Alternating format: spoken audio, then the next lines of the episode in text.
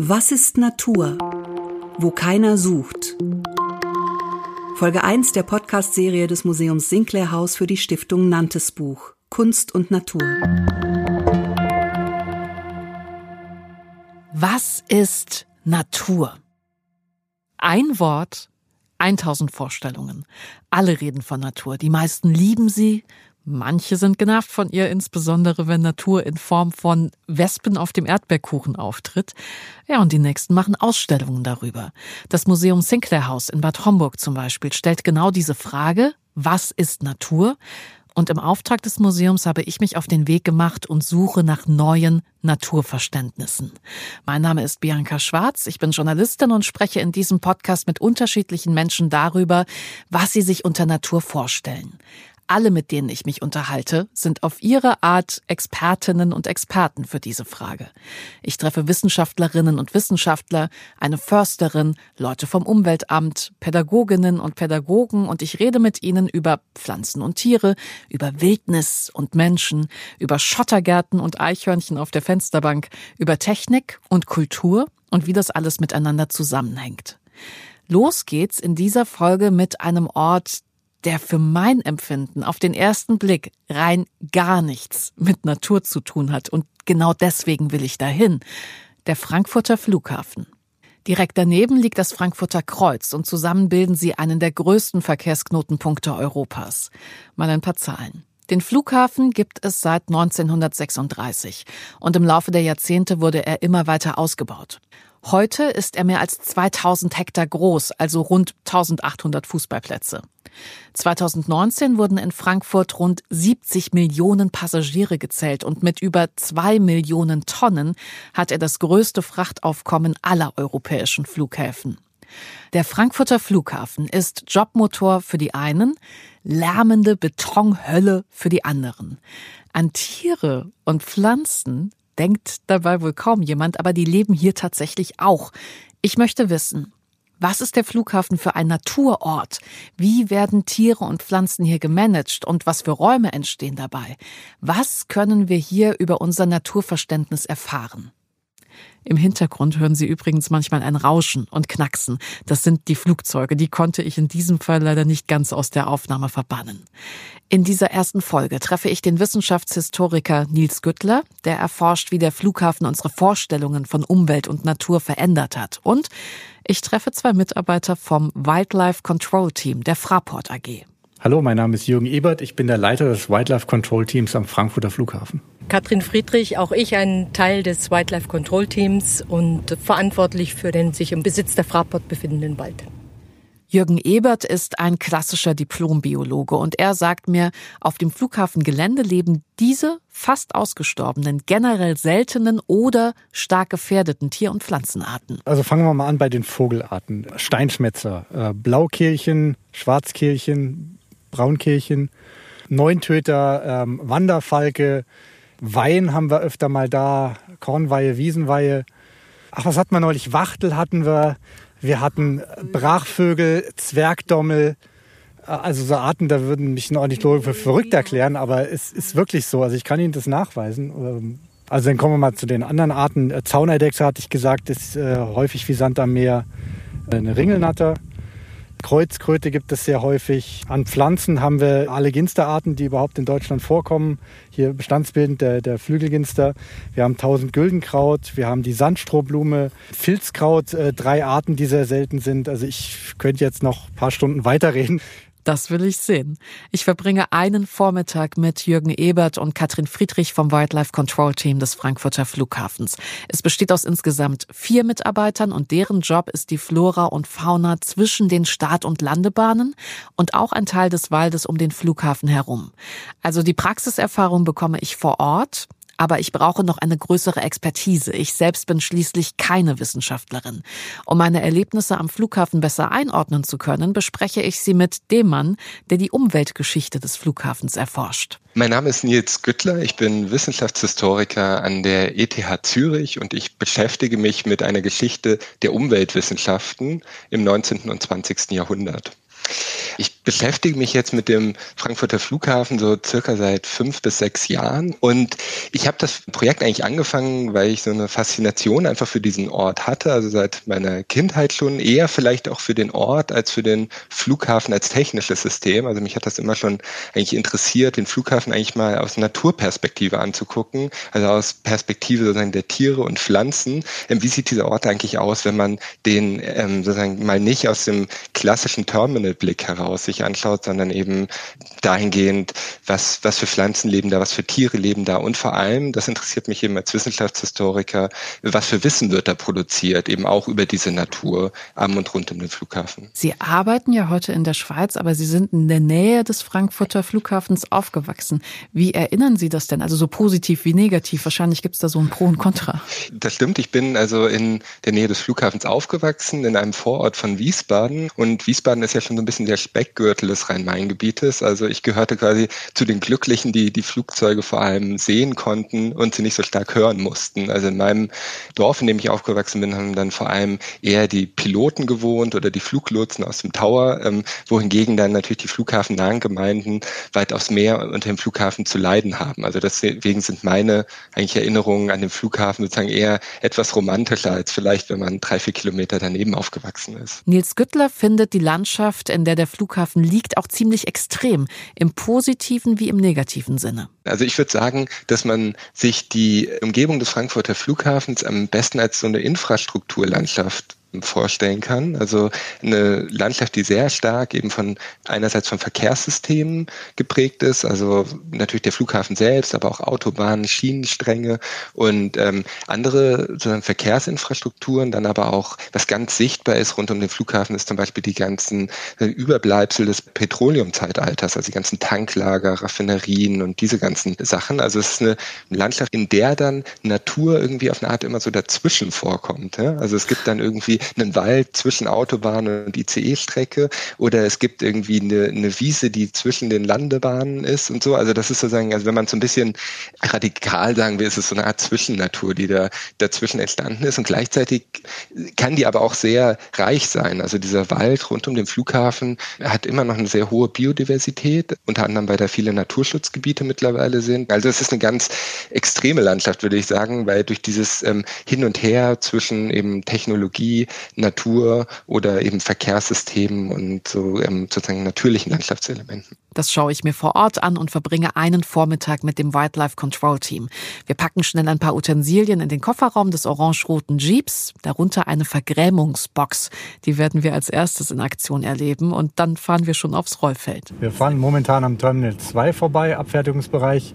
Alle Flieger, die Sie hier sehen, stehen hier für mehrere Tage, mehrere Wochen, weil das Terminal 2 momentan komplett gesperrt ist, äh, weil aufgrund der Corona-Krise nicht so viel Passagierverkehr herrscht. So, jetzt müssen wir uns anmelden ähm, bei der Vorfeldkontrolle zuerst. Die Rampe für Wildlife 1. Danke. Servus, der Wildlife 1 ist im Vorfeld und Rollfeld unterwegs und achtet selbstständig auf Rollverkehr. Danke. Es geht noch weiter. Das war jetzt erst die Vorfeldkontrolle, also das ist von Fraport. Die kontrollieren den Bereich, wo die Flieger letztendlich abgefertigt werden. Und jetzt fahren wir ins Rollfeld. Das ist Zuständigkeitsbereich von der deutschen Flugsicherung. Deswegen fragen wir jetzt beim Tower an. Der Tower für Wildlife 1. Wildlife 1, ja? Hallo, der Wildlife 1 steht vor Tango 2 und möchte gerne das gesamte Rollfeld befahren. Ja, Wildlife 1 genehmigt, auf Sicherheit zu und auf Rollverkehr selbst aufpassen. Jawohl, verstanden. Der Wildlife 1 frei über Tango 2 achtet selbstständig auf Rollverkehr, meldet sich äh, an Stops und bleibt frei von den Bahnen. Also wir fahren jetzt gerade von dem Rollfeld nochmal ab und jetzt wirklich durch die Wiesen durch. Und es ist rundherum tatsächlich ziemlich verbrannt. Bisher sehe ich Schmetterlinge, recht viele davon. Mal gucken, was, was noch so passiert. Was, was ist unser Ziel gerade? Wir machen eine sogenannte Routinekontrolle. Das heißt, wir fahren so einmal quer durchs Rollfeld. Ähm, Im Moment fahren wir südlich der Centerbahn entlang und Richtung 1.8 und schauen einfach mal, was momentan sich hier so tut an Tieren und Pflanzen und ob wir eingreifen müssen oder nicht. Achten Sie jetzt auf was Bestimmtes oder ist wirklich nur so der generelle Blick? Ich versuche zu sehen, was Sie sehen, darum geht es mir. Äh,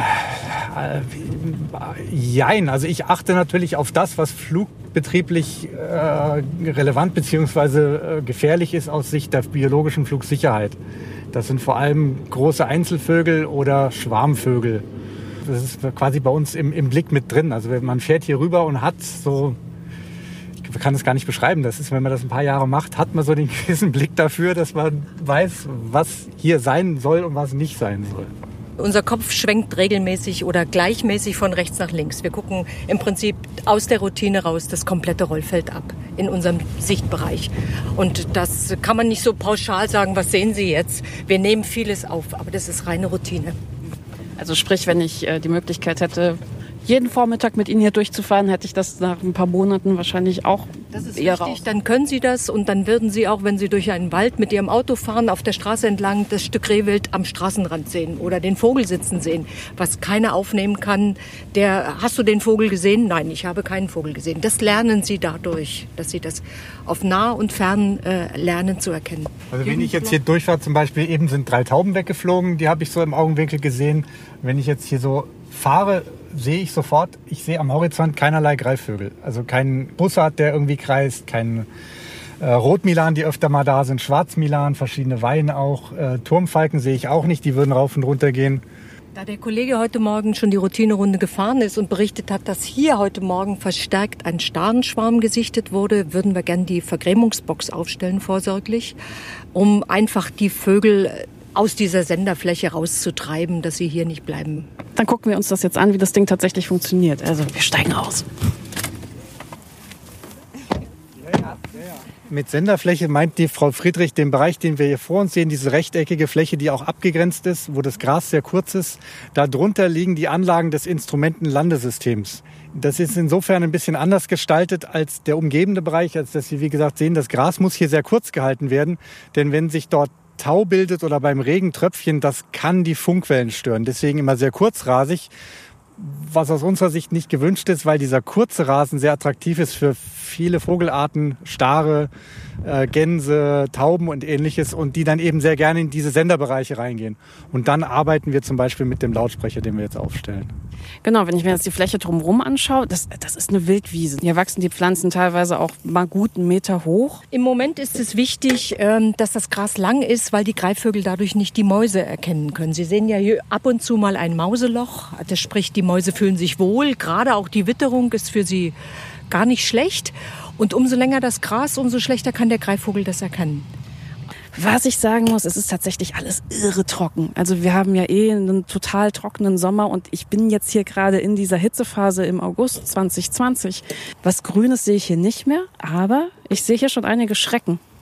Keine Blauflügelschrecke. Musst du mal kurz gucken. Also wenn Sie wollen, wenn Sie wollen, kann ich Sie nachher durch Tausende von blauflügeligen Ödlandschrecken bringen.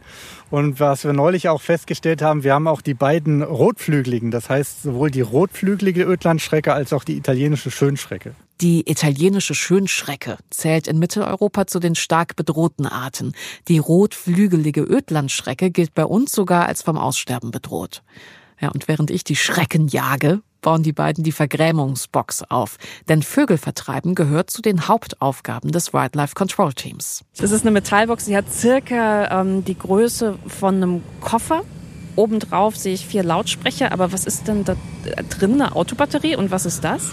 Das ist eine kleine Computereinheit, die diese Vogellaute steuert zu, in verschiedenen Intervallen, zu verschiedenen Tageszeiten. Man kann da verschiedene Varianten durchspielen, verschiedene Chips reinstecken auch, also mit Sounds.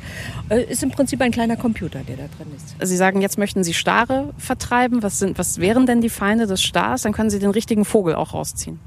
Ja, beispielsweise Wanderfalke geht sehr gut gegen Star. Ähm, wir gucken mal, was wir gerade hier drauf haben.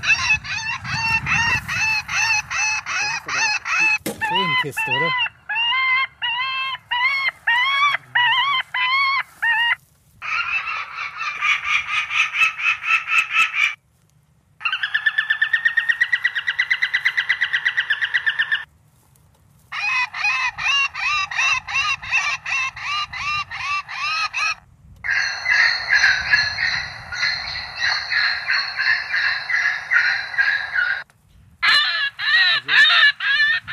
Ein Zufallsgenerator spielt jetzt verschiedene Rufe ab. Das ist teilweise von den Staren selber Angstrufe, dann aber auch äh, äh, Schreie von Falken, von Habicht, von Sperber, also von den, von den natürlichen Feinden von den Staren. Durch diesen Zufallsgenerator wird so ein bisschen gewährleistet, dass die Stare sich nicht zu sehr dran gewöhnen. Weil wenn das immer das Gleiche wäre, in immer selben Abstand, dann verstehen die auch irgendwann, dass das nicht ernst gemeint sein kann. Also die lernen durchaus dazu. Müssen sie sich da auch in regelmäßigen Abständen was Neues überlegen, weil die Vögel daneben stehen, gähnen und sich diese, diese Box belächeln?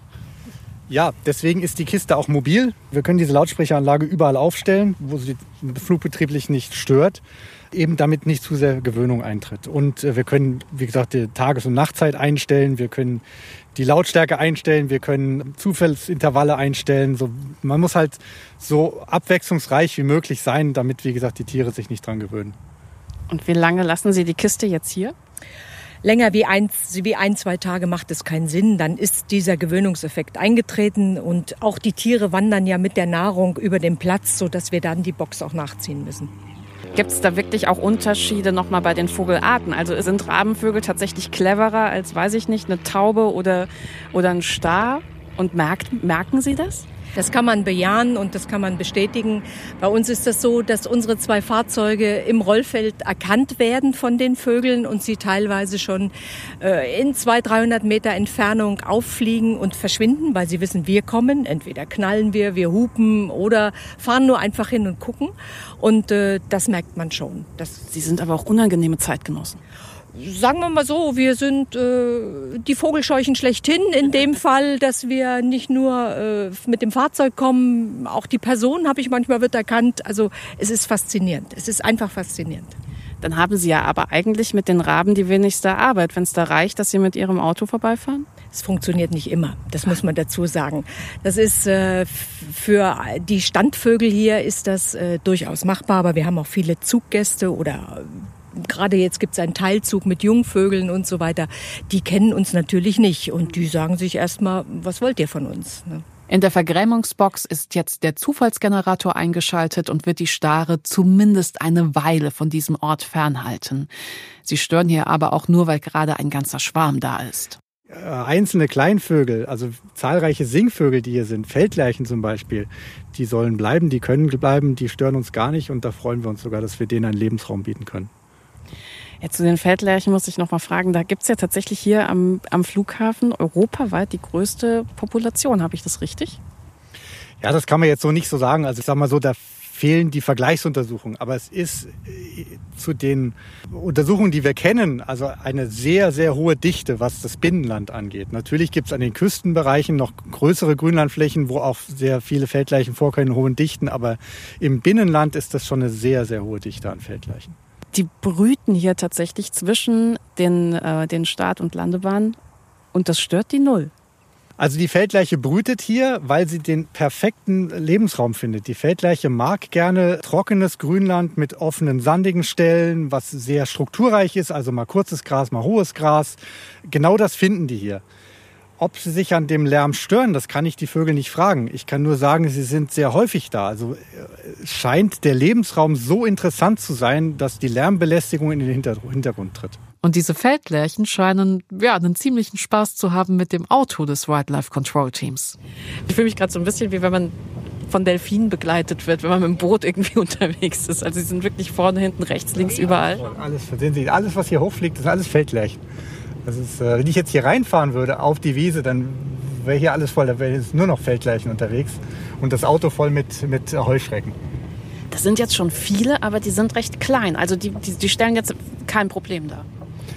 Nein, wie Sie sagen, es sind sehr kleine Vögel, also so 10 cm groß, ähm, wiegen fast nichts, ein paar Gramm und sind nur als Einzelvogel unterwegs und halten sich in der Regel relativ nah am Boden auf. Also höher als 30 Meter gehen die kaum und, und halten sich über der Wiese auf. Und von daher sind sie für die Flugzeuge überhaupt keine Gefahr. Selbst wenn mal rein zufälligerweise eine Feldleiche gegen ein Flugzeug trifft oder umgekehrt, ähm, da entsteht keinerlei Schaden. Das ist schade für den Vogel, aber äh, für das Flugzeug ist das keine Gefahr. Also jetzt gerade habe ich so Safari-Gefühl, ne? Sitzen so im Jeep vorne, Savannenlandschaft ringsherum und Tiere, die man angucken kann. Welche Vögel sind denn tatsächlich ein Problem? Problematisch für die biologische Flugsicherheit sind äh, große, schwere Einzelvögel. Das sind vor allem Greifvögel, Mäusebussard, Turmfalke, äh, Weihen oder eben auch Wasservögel, Enten, Gänse, Kormoran, Reiher. Aber auch Vögel, kleinere Vögel, die in größeren Schwärmen vorkommen. Das können sein Tauben, das können sein äh, Krähen oder Stare vor allem auch, weil der Star selber ist ja ein sehr kleiner Vogel, aber wenn es mal sehr viele sind, was im Herbst vor allem passieren kann, wenn die sich sammeln, dann können es mal 500, 1000 oder 2000 sein. Dann haben wir natürlich eine geballte Biomasse in der Luft, die dann auch gefährlich werden kann. Da vorne fliegt ein Turmfalke. Sie können Sie es gerade so von der Optik sehen. Flugzeug startet, Falke in der Luft.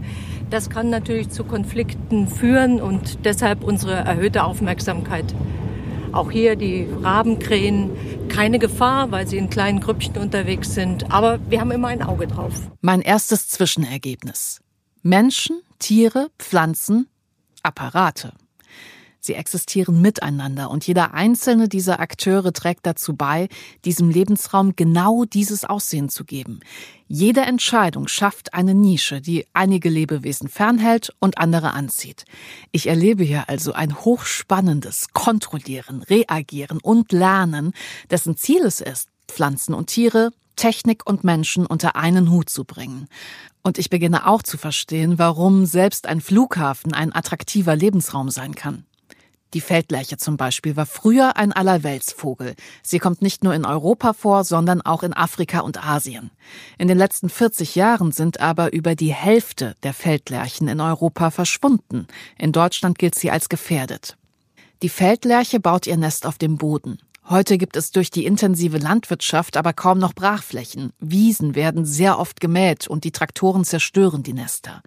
Früher haben die Feldlerchen durchschnittlich dreimal im Jahr gebrütet, heute nur noch einmal pro Jahr. In den grünen Zwischenräumen des Frankfurter Flughafens kann dieser Vogel erstaunlicherweise ganz gut leben. Keine Traktoren, keine Spaziergänger, keine unangeleinten Hunde.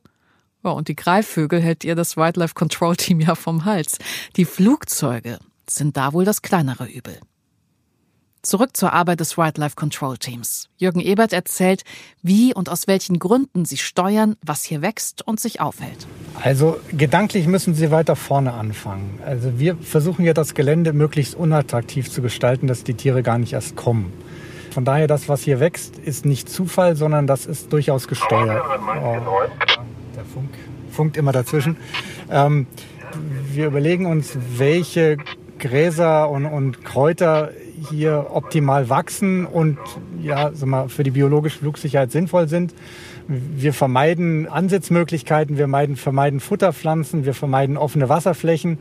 Die Vögel, die für uns problematisch sind, die finden das Gelände erstmal gar nicht so interessant. Oder wie Nils Güttler berichtet. Ein Mitarbeiter des Flughafen hat das bei unserer Tour mal sehr schön bezeichnet. Er hat gemeint, das ist ein langweiliges Ökosystem. Ja? Also es ist so gestaltet, dass ein Vogel, vor allem so ein großer Greifvogel, wenn er im Wald sitzt, das sieht und denkt, so da fliege ich nicht hin, ne? weil es ist so langweilig. Wo wir hin möchten, ist ein sogenannter Magerrasen, der von Heidepflanzen dominiert ist. Ja, der Biologe sagt halt mager. Also die Nährstoffe sind wenig da, weil wir auch einen Sandboden haben. Aber in der Tat, wenn wir Flächen neu anlegen, dann gibt es eine ganz bestimmte Rasenmischung, die man über Jahrzehnte entwickelt hat, weil es die optimale Kombination ist aus den klimatischen Bedingungen und den flugbetrieblichen Anforderungen, die wir hier haben. Die Flughafenrasen-Spezialmischung. Aber man muss sagen, von wegen über Jahrzehnte entwickelt. All diese Vögel haben verdammtes Glück, in der richtigen Zeit zu leben. Vor 60 Jahren wären solche Gestaltungsmaßnahmen undenkbar gewesen, meint Nils Güttler. Tatsächlich um 1960 hat ähm, der Flughafen eigentlich die ersten Jahre versucht, diese Probleme quasi sehr rabiat zu lösen, also alles abzuschließen, was auf diesem Flughafen sich bewegt hat. Ja, also von irgendwelchen Wildtieren, Füchse, aber auch eben Vögel und also vor allem Krähen und Elstern, die so ein Problem waren. Und irgendwann hat der Flughafen quasi gemerkt, ähm, wir kommen da nicht weiter, ja, weil sie die kommen einfach immer wieder zurück und ähm, hat dann eben angefangen, dieses Ökosystemmanagement zu entwickeln über viele Jahre und Jahrzehnte letztlich, also immer so kleine Stellschrauben dieses Ökosystems weiter zu optimieren. Wir fahren zu so einer optimalen Fläche, also das Ergebnis an Jahrzehnten von Flughafen-Naturoptimierung. So wie es überall am Flughafen sein sollte, ginge es nach dem Willen des Wildlife Control Teams. Fahren wir mal hier direkt rein in so eine äh, Heidefläche, wobei dieses Jahr ist jetzt dritte Trockenjahr in Folge, dass selbst, selbst die Heidepflanzen haben es nicht geschafft. Das nicht nur am Flughafen, sondern auch woanders. Aber hier, was man jetzt so sieht, ähm, Im Vergleich zum Parallelbahnsystem ist es hier gar nicht so hoch gewachsen. Es ist eher Schütter, es ist äh, offene Sandstellen. Das ist naturschutzfachlich enorm wertvoll. Also wir haben hier auch gerade ein Forschungsprojekt, weil wir hier Photovoltaikanlagen bauen wollen und äh, sind hier mit Spezialisten drüber gegangen und äh, sehen hier eine ganz interessante Zusammensetzung an Wildbienen beispielsweise. Das ist so, so eine unbeachtete Artengruppe, wo sich kaum jemand mit auskennt. Aber hier wurden echt sehr interessante Arten gefunden, auch an Laufkäfern, an, an Schmetterlingen. Also wenn man hier ins Detail schaut, dann ist hier das wirklich sehr, sehr naturschutzfachlich hochwertig. Am besten gehen wir einfach mal hier über die Fläche und Sie sehen, also bei jedem Schritt gehen bestimmt mindestens fünf bis zehn Heuschrecken hoch verschiedenste Arten. Blauflügelige Urtlandschrecke, äh, Tausende, sag ich mal. Rotflügelige, wie gesagt, auch. Ansonsten an Pflanzenarten haben wir hier alle Ginster. Hier haben wir zum Beispiel den Flügelginster, der andernorts höchst selten ist. Der ist hier hektarweise. Wir haben Heide, Heidepflanzen, die auch mehrere Hektar bedecken. Ansonsten so die, die wertgebenden Blühpflanzen sind relativ schon vertrocknet, aber es ist nach wie vor ein sehr spannender Lebensraum. Ich sehe auch, wie bei Ihnen die Augen strahlen, sobald wir hier unterwegs sind. Ja, ich, das ist faszinierend. Weil andernorts äh, finden die Leute so eine blauflügelige Unterstrecke toll und hier bei jedem Schritt 10, 20 Stück. Und dann, wie gesagt, wenn wir jetzt noch länger gehen würden, würden wir auch die zwei Arten der Rotflügeligen finden äh, oder noch andere spannende Arten. Äh, Zaunerdechsen würden wir hier auch treffen, wahrscheinlich zumindest am Rand. Ähm, das ist, das ist für jemand, der mal Biologie studiert hat, ist das, ist das phänomenal hier draußen. Und dann kann ich mir noch ein besonderes Zeitzeugnis anschauen, das viel aussagt darüber, wie sich unser Umwelt- und Naturverständnis in den letzten Jahrzehnten verändert hat. Wir sind jetzt gerade an der äh, Startbahn 1.8 entlang gefahren und da die momentan gesperrt ist, zeige ich Ihnen mal ein historisches Zeugnis, was man sonst nicht sehen kann bzw. befahren kann. Und jetzt schauen wir hier gleich mal, was hier in den Asphalt reingeschrieben ist. Steigen Sie mal hier aus. Ich bin sehr gespannt. Ich sehe es schon. Moment. Da hat jemand, ähm, da hat jemand was in den Asphalt geschrieben, Namen und Handabdrücke und wir haben sie doch gebaut. Datum 3. November 1982. Ja, die Älteren mögen sich vielleicht noch erinnern, also der Bau der Startbahn 1.8 oder 18 West, wie sie im Volksmund heißt, äh, war höchst umstritten, weil damals, ich glaube, rund 200 Hektar Wald äh, gerodet werden mussten, die übrigens andernorts wieder aufgeforstet wurden, aber darum ging es nicht, sondern es ging einfach um den Erhalt des Waldes und das war Anfang der 80er Jahre waren hier bürgerkriegsähnliche Zustände. Also ich selber war nur klein, ich kenne es aus dem Fernsehen. Es gab ein Hüttendorf, was äh, monatelang bewohnt war, äh, was dann mit Polizeigewalt geräumt wurde. Es gab wirklich äh, ständig Demonstrationen und ähm, die Bauarbeiter, die die, Bau, die Bahn dann wohl gebaut haben, die waren offensichtlich so stolz, dass sie es dann doch geschafft haben und haben sich deswegen hier im Asphalt verewigt. Natur als Politikum.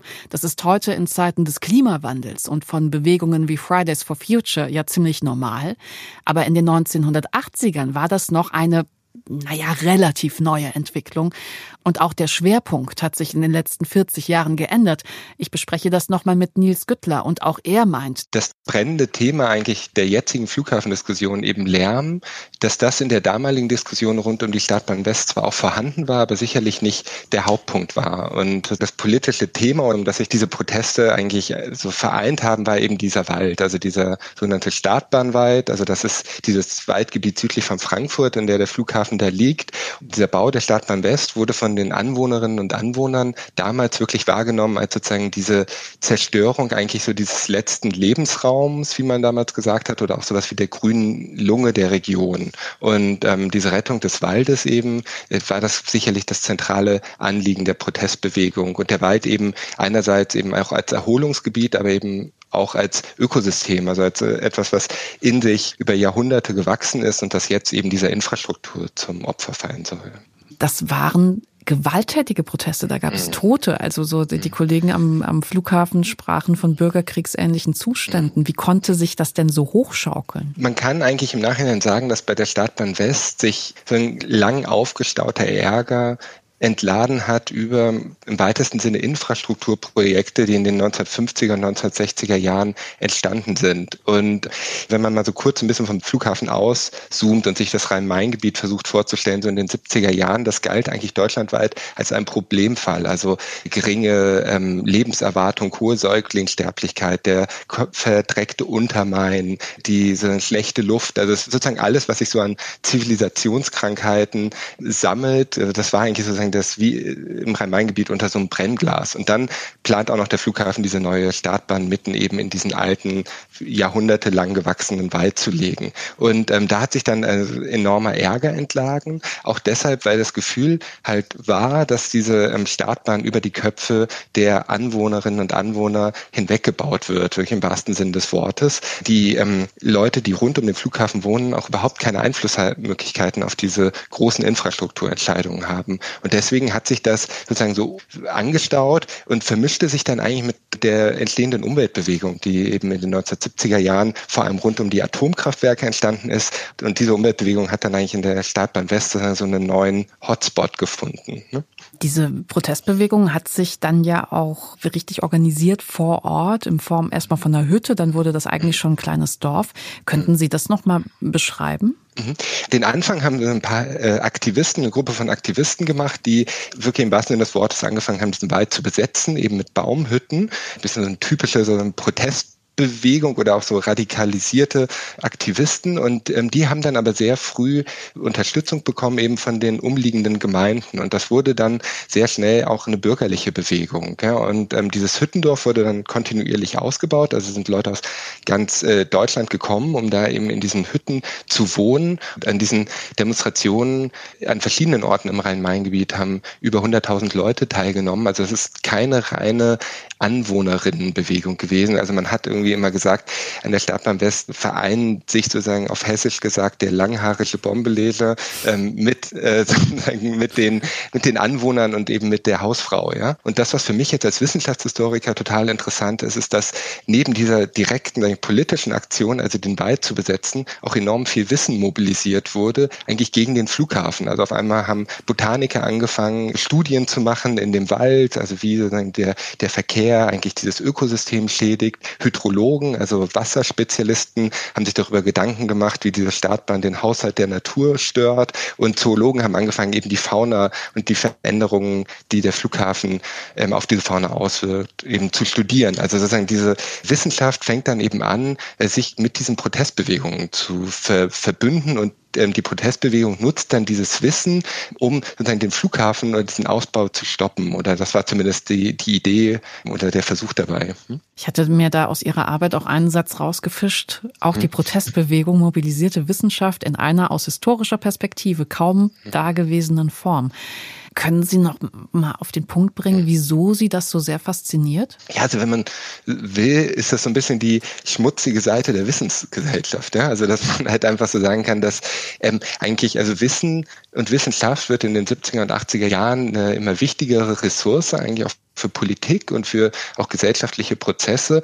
In der Umweltbewegung und an Orten wie der Staat beim West sieht man eben, wie das Wissen und die Wissenschaft da wirklich im wahrsten Sinne des Wortes zwischen die Fronten gerät. Ja? Und dann eben auf einmal ein Ökologe oder eine Ökologin, die eigentlich erstmal nichts anderes macht, als eine Fischpopulation in einem Teich zu untersuchen, das wird auf einmal eine hochpolitische Angelegenheit.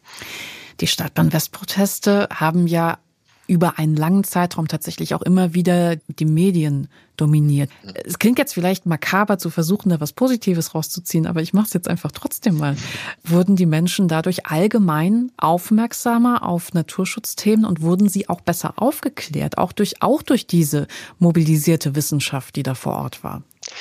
Also ich glaube gar nicht, dass das makaber ist, sondern ich würde dem zustimmen, ähm, dass im, also eben durch diese Stadt-Beim-West-Proteste eine enorme auch mediale und öffentliche Aufmerksamkeit auf Umweltthemen gelenkt wurde, genauso wie eben auch an den ikonischen Atomkraftwerken dieser Zeit. Ja? Also das ist ähm, sicherlich ähm, erstmal eine äh, enorme quasi Aufmerksamkeitsmaschine gewesen, also dieser Startbahnbau. Und gleichzeitig hat der eben angefangen, also dieser Bau, Institutionen und auch gesellschaftliche Akteure auch im Bereich von Wissen und Wissenschaft und auch von Wissenschaftsvermittlung zu mobilisieren, die seitdem aktiv sind. Ja, also wenn man es ein bisschen überspitzt sagen will, kann man schon sagen, dass die Wissenschaft auch einer der Gewinner der Startbahn-West-Bewegung war, weil nämlich fortan dieses Feld der Umweltwissenschaften enorm aktiv war, eben rund um den Flughafen und da sicherlich auch ganz viel aufgeklärt hat. Also dass wir heute eben so viel über Umwelt reden und auch über Umweltzusammenhänge wissen, hat, und das ist dann wirklich ein bisschen makaber, wirklich auch mit dieser ähm, massiven Umweltzerstörung zu tun, die dann eben diese,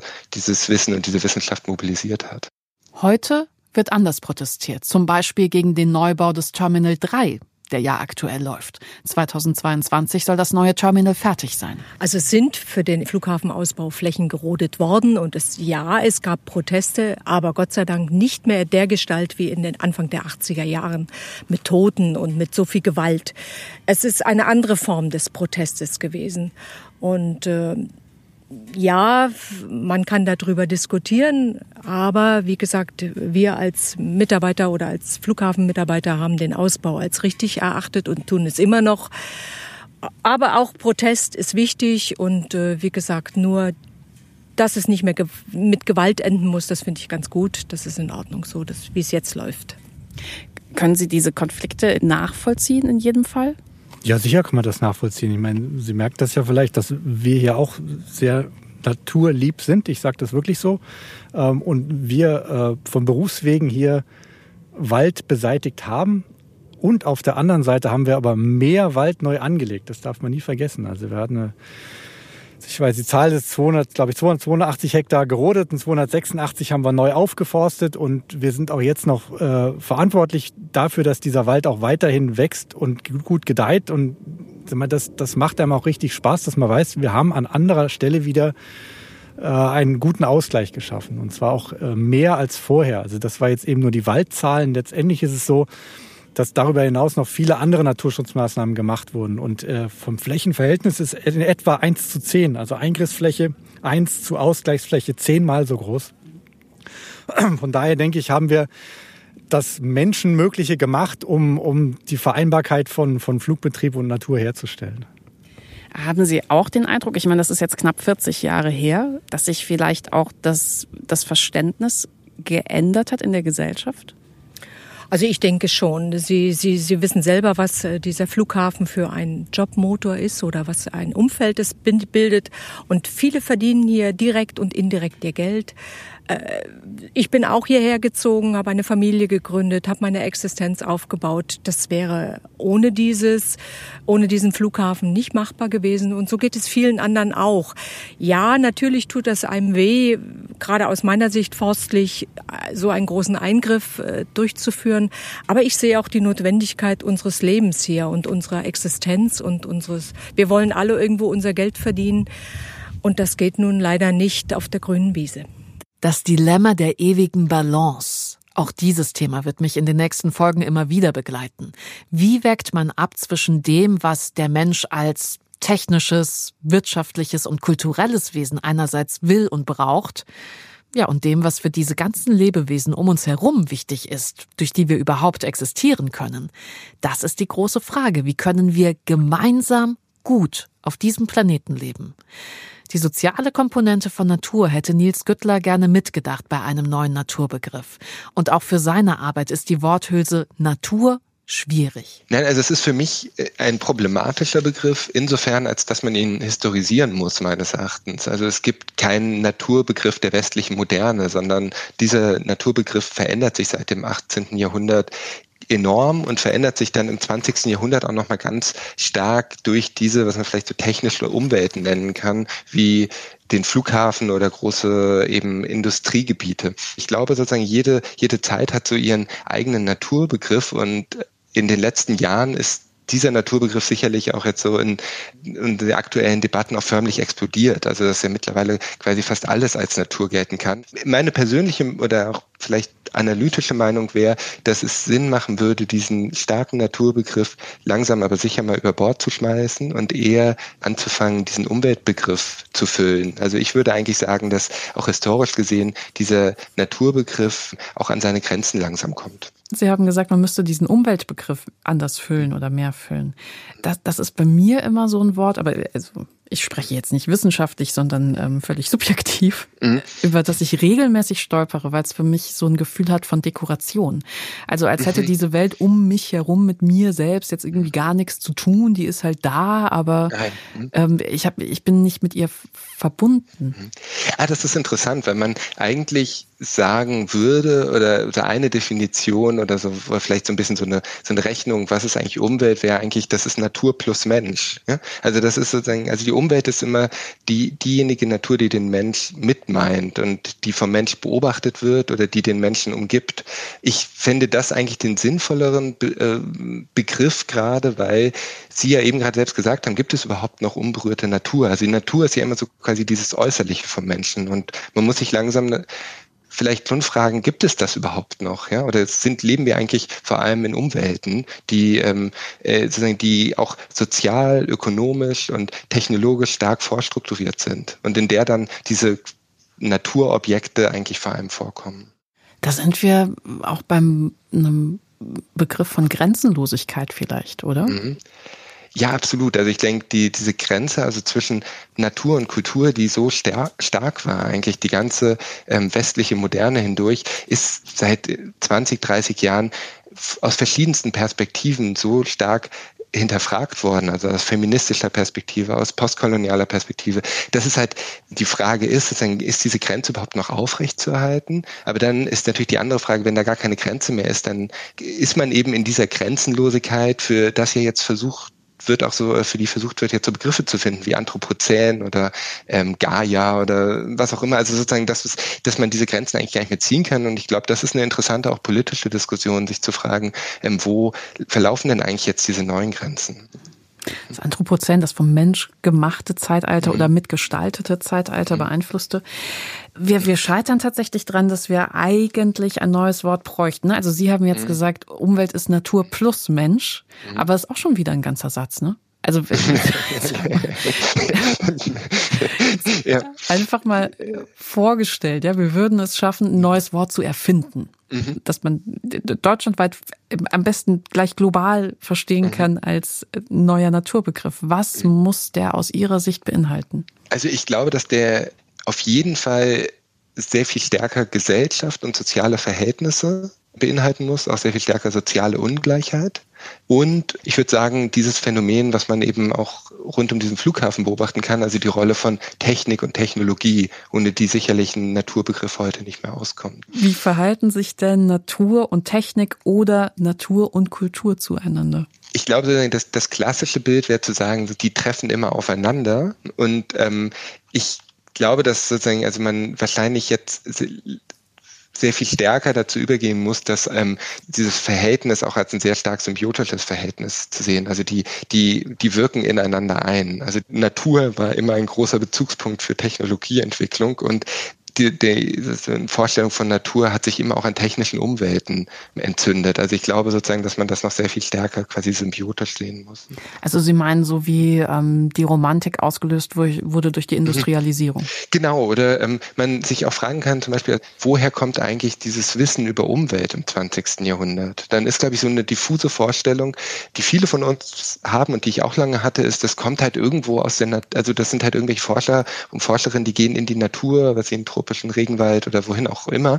Und wenn man sich das historisch anguckt, merkt man auf einmal, nee, eigentlich ein Großteil der Umweltwissenschaften und Ökologie Vertreterinnen, die kommen eigentlich aus diesen technischen Umwelten, wie dem Frankfurter Flughafen oder Ballungsräumen. Und, ähm, und ich glaube, dass diese Vorstellung eben von Ökosystemen, von ähm, äh, invasiven Arten, von äh, dem Anthropozän, das sind alles so Naturkonzepte, die werden eigentlich aus diesem, aus so Infrastrukturlandschaften heraus entwickelt. Das wäre so ein bisschen meine, äh, meine Vermutung. Ne? Hm? Von Jürgen Ebert möchte ich gerne wissen, was er aus seiner speziellen Sicht hinzufügen kann zu einem neuen Naturbegriff. Das Mosaiksteinchen, was wir hinzufügen können, ist die gesteuerte Natur. Das sagen wir auch manchmal hier zum Rollfeld, also Flughafen Frankfurt, äh, gesteuertes Naturparadies, weil ich habe versucht zu sagen, wie das hier aussieht, ist nicht reiner Zufall, sondern wir haben ein Ziel und gleichzeitig mit diesem Ziel lässt sich sehr viel Naturschutz oder Natur vereinbaren und deswegen gesteuerte Natur. Zurück zu unserer Frage, was ist Natur? Ich habe von Jürgen Ebert und Katrin Friedrich vom Wildlife Control Team viel gelernt über das Steuern von Ökosystemen und den Versuch, bestimmten Lebewesen Raum zu geben, aber andere herauszuhalten. Also Natur, klares Ja, aber halt gesteuert und in den Grenzen menschlicher Interessen. Nils Güttler sagte, wir sollten Natur oder Umwelt vielmehr als Gefüge von Menschen, Tieren, Pflanzen, Kultur und Technik einerseits sehen, aber andererseits nicht vergessen, die sozialen und politischen Unterschiede sowie die individuellen Interessen mitzudenken. Ich persönlich hatte bei Natur bisher wirklich eher die Idee von unberührten Landschaften im Kopf. Also tatsächlich Natur als Gegenwelt, als Sehnsuchtsort, als Rückzugsort. Ich würde sagen, dass ich die Natur liebe, dass sie mir wichtig ist, dass ich sie erhalten möchte, aber mir wird auch klarer, dass ich selbst nicht genau weiß, welche Art von Natur ich eigentlich meine. Hm. Können wir die Widersprüche auflösen, die mit diesem Begriff verbunden sind? Also, dass wir auf der einen Seite unberührte Landschaften im Kopf haben und ganz real, zum Beispiel durch und durch kontrollierte, verdorrende und von Kahlschlägen durchzogene Wälder um uns herum. Findet die Natur, die ich meine, wirklich nur noch in Dokus statt oder in der TV-Werbung? Tatsächlich haben wir ja nur das, was hier ist, direkt vor uns und um uns herum. Diese Pflanzen, Tiere, Pilze, Mikroben und Steine, diese Natur oder was immer es ist. Und darüber möchte ich mehr herausfinden. Wie ist das eigentlich in der Stadt, dem Lebensraum des Menschen schlechthin? Hier werden Lebensräume von Pflanzen und Tieren ja auch gestaltet und gesteuert. Auf dem Balkon, im Gärtchen, ja, oder halt vom Grünflächenamt, von Wohnungsbaugesellschaften und so weiter. Und auch hier gilt, wie überall, wir sind ein Teil von einem Gefüge, von Netzwerken. Wir können nicht ohne Tiere, ohne Pflanzen und wir teilen auch den Stadtraum mit ihnen, ob wir wollen oder nicht. Wie also gestalten wir mit ihnen die Bedingungen für dieses Zusammenleben? In der nächsten Folge mache ich mich mitten in Frankfurt am Main auf die Suche nach der Natur, und zwar aus verschiedenen Perspektiven. Ich suche begrünte Fassaden, ich spreche mit Menschen, die altes Wissen am Leben halten und weitergeben. Und ich finde Wildnis in der Großstadt, also Flächen, die bewusst sich selbst überlassen sind. Vielleicht kommen Sie ja wieder mit. Ich würde mich freuen. Danke fürs Zuhören. Wo keiner sucht. Das war die erste Folge des Podcasts Was ist Natur? Eine Produktion des Museums Sinclair Haus für die Stiftung Nantes Buch Kunst und Natur.